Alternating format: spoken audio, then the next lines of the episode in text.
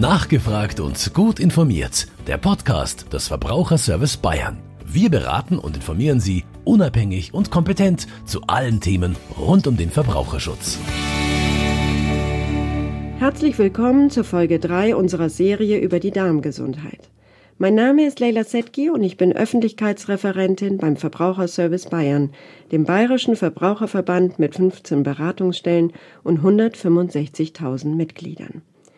In der letzten Folge sind wir der Frage nachgegangen, was tun, wenn es im Darm rumort. Heute beschäftigen wir uns mit den Mitbewohnern im Darm, mit der Mikrobiota oder auch dem Mikrobiom. Dazu unterhalte ich mich mit der Diplom-Ökotrophologin und Ernährungsreferentin Uta Töllner aus der VSB Beratungsstelle Ansbach. Hallo, Frau Töllner. Hallo, Frau Sedke. Mikrobiota oder Mikrobiom sind ja Begriffe, die man seit einiger Zeit überall lesen kann. Selbst die Haut hat inzwischen ein Mikrobiom. Was verbirgt sich hinter diesem Begriff in Bezug auf den Darm? Die sogenannte Mikrobiota oder auch das Mikrobiom ist die Summe der gesamten Darmbakterien. Der größte Teil der Darmbakterien findet sich im Dickdarm und unser Darm beherbergt eine unglaubliche große Menge an Darmbakterien. Wenn man sich das in einer Zahl mit Nullen vorstellt, dann ist es eine 1 mit 12 Nullen. Und das kann man sich auch bildhaft mit einer Galaxie vorstellen. Das sind mehr Sterne, die unsere Galaxie überhaupt zu bieten hat. Also über 100 Billionen Darmbakterien und das Gewicht dieser Bakterien allein in unserem Körper macht ca. 2 Kilo aus. Interessant ist auch, dass wir jede Menge verschiedene Bakterienspezies, also verschiedene Arten haben, über 1000. Man ist da erst mehr oder weniger am Anfang der Forschung. Es gibt da auch noch gar nicht so viele Erkenntnisse weil die Unmengen der Bakterienstämme gar noch nicht erfasst sind und ähm, es auch ganz individuell pro Person dann verschieden ist. Und was auch spannend ist, die Bakterien sind in der Regel ähm, anaerob. Das bedeutet, sie existieren nur ohne Luft, also in unserem Darm, wo kein Sauerstoff hinbekommt. Und sobald sie praktisch nach außen kommen, werden sie, existieren sie nicht mehr. Das hört sich wirklich spannend an. Das heißt, jeder von uns hat zwei Kilogramm Bakterien im Darm. Ich habe das richtig gehört. Ja. Das ist eine ziemlich große Menge. Sind das jetzt nur gute Bakterien? In der Regel beim gesunden Menschen sind das sehr viele gute Bakterien, nur wenige krankheitsauslösende Bakterien. Der gesamte äh, Darminhalt, also die gesamte Menge der Bakterien, muss man sich auch so vorstellen, dass es die verschiedenen Stämme untereinander variabel sind, an, hängt an verschiedenen Dingen, da kommen wir dann ja auch noch drauf, und zum anderen auch eine gewisse Konkurrenz darstellen. Wenn wir sehr viele gute Bakterienarten haben, dann verdrängen die die krankheitsauslösenden schlechten Bakterien oder halten die niedrig. Das können sie sogar, indem sie da auch entsprechende antibiotische Substanzen absondern, damit diese dann eben äh, absterben. Und Ziel ist eigentlich, dass die guten Bakterien die Oberhand behalten. Und sobald aber die Mikrobiota, also das gesamte System, so gestört ist, dass die krankheitserregenden Bakterien äh, überhand genommen haben, dann führt es dazu, dass die Darmschleimhaut durchlässig wird, dass die Darmschleimhaut abnimmt, dass die Lücken zwischen den entsprechenden Zellen größer werden und dass die Keime oder auch pathogene andere Substanzen, also zum Beispiel Allergene oder andere ähm, Giftstoffe schneller oder leichter durch die Darmschleimhaut in das Innere des Körpers, also ins Blut oder in die Lymphe geraten und damit entsprechend Entzündungen und entsprechende Prozesse auslösen können, die uns krank machen. Aber das stellt jetzt in der Regel eher die Ausnahme dar. Mehrheitlich haben wir gute Bakterien oder mehr gute Bakterien in uns. Was für Aufgaben haben denn diese guten Bakterien? Die Aufgaben der Mikrobiota sind sehr umfangreich. Die Mikrobiota hat zum Beispiel die Möglichkeit, Gifte oder Medikamente, die in den Dickdarm geraten, abzubauen. Dann produziert sie Substanzen, die unser Immunsystem trainieren. Sie ist also eine Symbiose mit unserem Körper, diese ganze Darmflora. Die guten Bakterien spalten für uns zum Beispiel auch unverdauliche Nahrung und sie gewinnen für sich aus dem Ganzen auch Energie und Nährstoffe. Neben Fetten, Säuren und Gasen stellen sie auch Vitamine her, so zum Beispiel das Vitamin K, das Vitamin B1, B2 oder auch B12. Wenn man eine größere Menge Ballaststoffe zu sich nimmt, dann ist die Energiezufuhr aus den Ballaststoffen über die Darmbakterien, die uns dann dadurch zur Verfügung gestellt werden, auch nicht ganz zu vernachlässigen. Man spricht bei 5 bis 10 Prozent der Energiezufuhr, die uns dann nochmal zur Verfügung gestellt wird über die Darmbakterien. Ganz wichtig ist wirklich eine artenreiche Darmbesiedlung, weil sie sehr viele Vorteile für unsere Darmbakterien und für unseren Darm bietet. Man spricht von so einer Art Darmpflege. Bakterien pflegen unsere Darm. Wie soll man sich das vorstellen? Was bedeutet es? Zum einen liefern sie Energie für die Darmschleimhaut.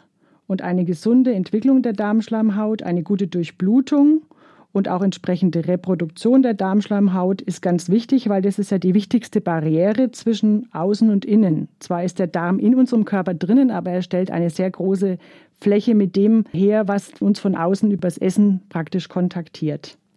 Des Weiteren ist eine gute Darmschleimhaut und eine gute Darmflora wichtig, weil sie entzündungshemmend wirkt und diese Darmbarriere eben entsprechend auch dann gut stattfindet. Das bedeutet, die Darmschleimhaut verhindert, dass Lücken entstehen, dass entsprechende Produkte abgewiesen werden können, die in unserem Körper ähm, ungut reagieren könnten.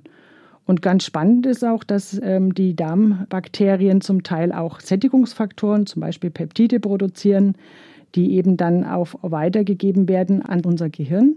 Also unser Biom, unser Mikrobiom bildet auch biologisch aktive Substanzen, die dann in den Blutkreislauf geraten und damit für Stimmung, für Sättigung oder für Wohlbefinden auch im Endeffekt ein Stück weit mitverantwortlich sind. Das sind wirklich viele Aufgaben. Hat jetzt jeder Mensch die gleichen Bakterien im Darm? Also sind die identisch? Und wie kommen sie in den Darm? Das würde mich auch interessieren. Ja, das ist ganz spannend. Als Baby im Mutterleib ist man eigentlich noch relativ bakterienarm unterwegs. Die Erstbesiedlung unseres Darms oder unseres Körpers mit Bakterien entsteht in der Regel bei der Geburt, durch den Geburtskanal. Da werden zum Beispiel schon sehr viele Lactobacillen äh, an, den, an das Baby, an das Neugeborene abgegeben, also Milchsäurebakterien, die dann gleichzeitig natürlich über die Haut, aber auch dann im Darm ein entsprechendes Schutzschild bilden können. Eine Zweitbesiedlung ist dann zum Beispiel das Stillen oder auch der Kontakt zur Mutter oder auch zu anderen Bezugspersonen. Unsere Muttermilch ist zum Beispiel reich an Bifidobakterien und hat deswegen auch einen ganz guten Einfluss auf die Bakterien, die dann im Darm sich ansiedeln. Und die Drittbesiedlung erfolgt dann über das Familienessen und über den Kontakt mit der Umwelt und ist auch ganz stark abhängig von landestypischer Nahrung.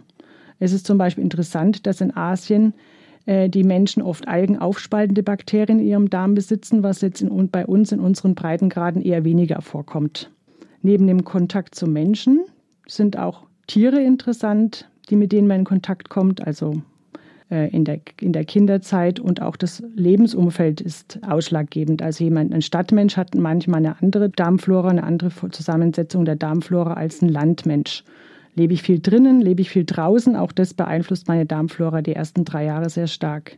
Ab dem dritten Lebensjahr, sagt man dann, ist die Darmflora erwachsen.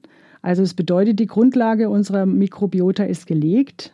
Und man spricht da tatsächlich davon, dass die ersten 1000 Tage relativ wichtig sind.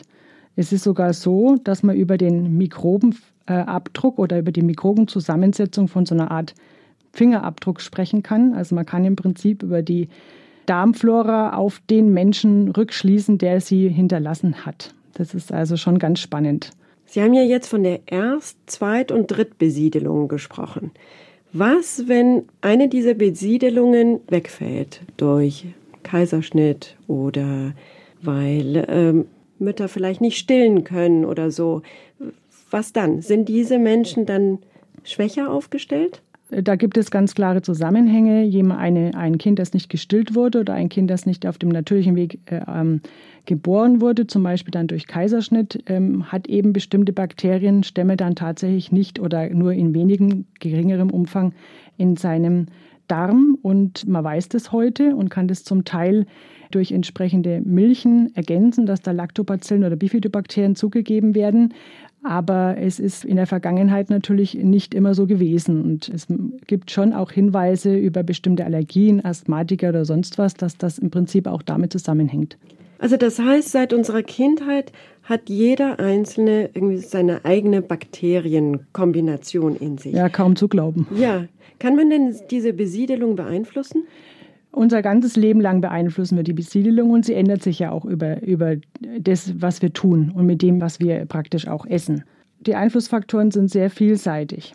Neben dem Essen ist es zum Beispiel auch ganz interessant, mit welchen Bakterien komme ich in meinem Umwelt, Umfeld zusammen. Äh, was nehme ich auf? Was ist in meinem Essen drinnen? Gibt es krankmachende Bakterien, die dann zu entsprechenden Erkrankungen führen?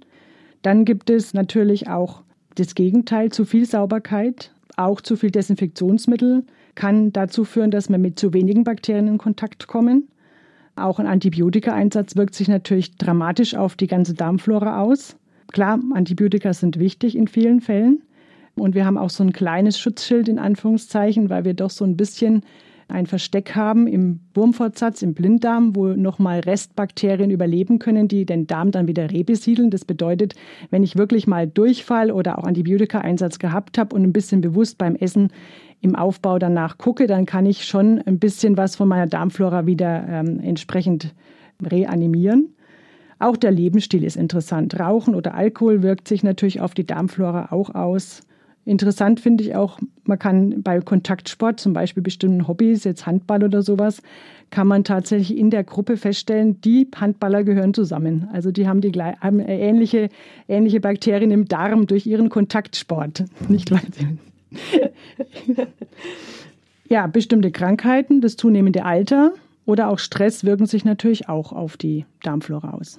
Wenn man hört, dass der Darm so wichtig ist, die Mikrobiota und so weiter, könnte man ja neugierig werden und wissen wollen, wie es bei einem persönlich aussieht. Und dazu gibt es ja Darmtests. Also es ist immer wieder die Rede davon, mit denen man angeblich die Zusammensetzung des eigenen Darms erkennen kann. Diese Tests kann man, habe ich gehört, auch für zu Hause kaufen. Sollte man das tun oder hat das überhaupt gar keinen Sinn? Das ist nicht so einfach zu beantworten. Also zunächst einmal, wenn man sich die Darmflora anschaut, dann muss man ja sagen, sie ändert sich ja ständig in dem, was ich auch zum Beispiel gestern gegessen habe, im Bezug zu was ich heute gegessen habe. Dann ist es wichtig, wenn ich vielseitig esse, also wirklich auch mehrere verschiedene Lebensmittel in meinem Speiseplan habe, nicht immer nur, sage ich jetzt mal, ähm, Breze mit Butter und Kaffee und Schokolade, dann habe ich auch eine vielseitige Darmflora und damit eine stabile Darmflora. Nichtsdestotrotz ändert sich das und äh, wenn man die guten Bakterien füttert, also wenn man wirklich auch dafür sorgt, dass sie Nährstoffe bekommen, das wären jetzt zum Beispiel Ballaststoffe oder Probiotika oder auch die Präbiotika, dann bin ich da im Darm auch relativ stabil. Aber man kann nicht auch von einem einzigen Bakterium oder von einem Test der Bakterienstämme schließen, ich bin jetzt von meiner Mikrobiota her gut versorgt oder nicht, weil das eben so individuell ist.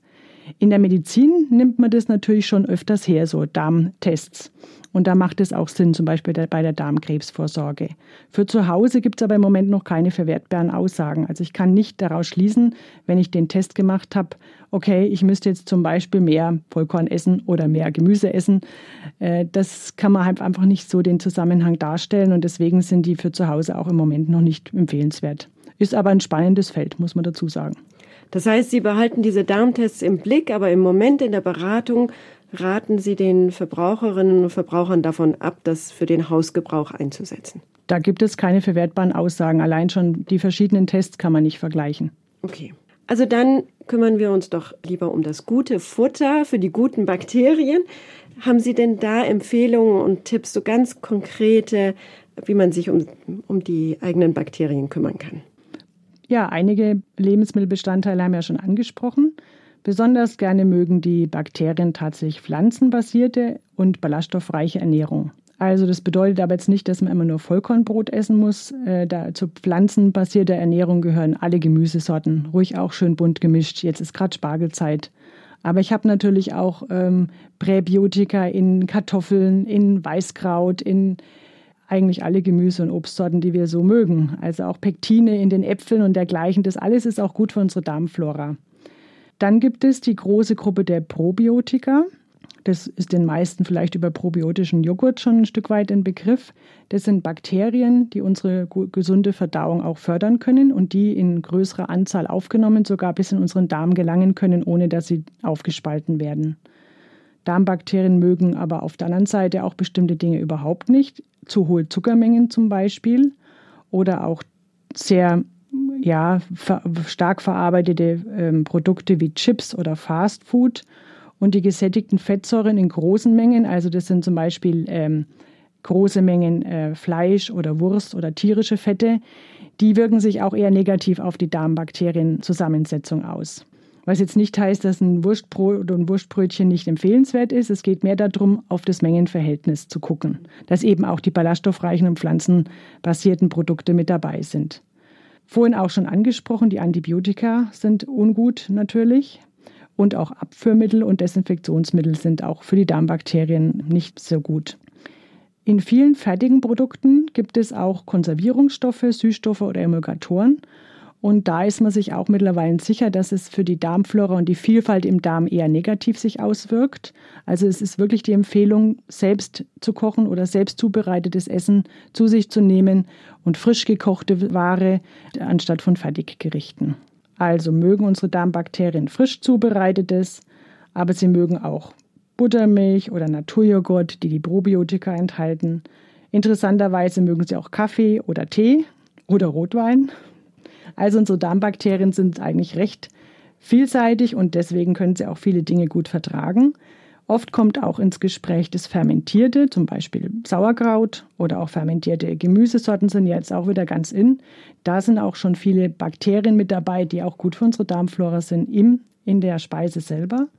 Und die ganze große Ballaststoffpalette aus Getreide, Gemüse, aber auch Nüssen und Obst sind perfekt für unseren Darm, möglichst gemischt. Das heißt, von allem etwas und immer ausgewogen, möglichst selbst gekocht und regelmäßig gegessen.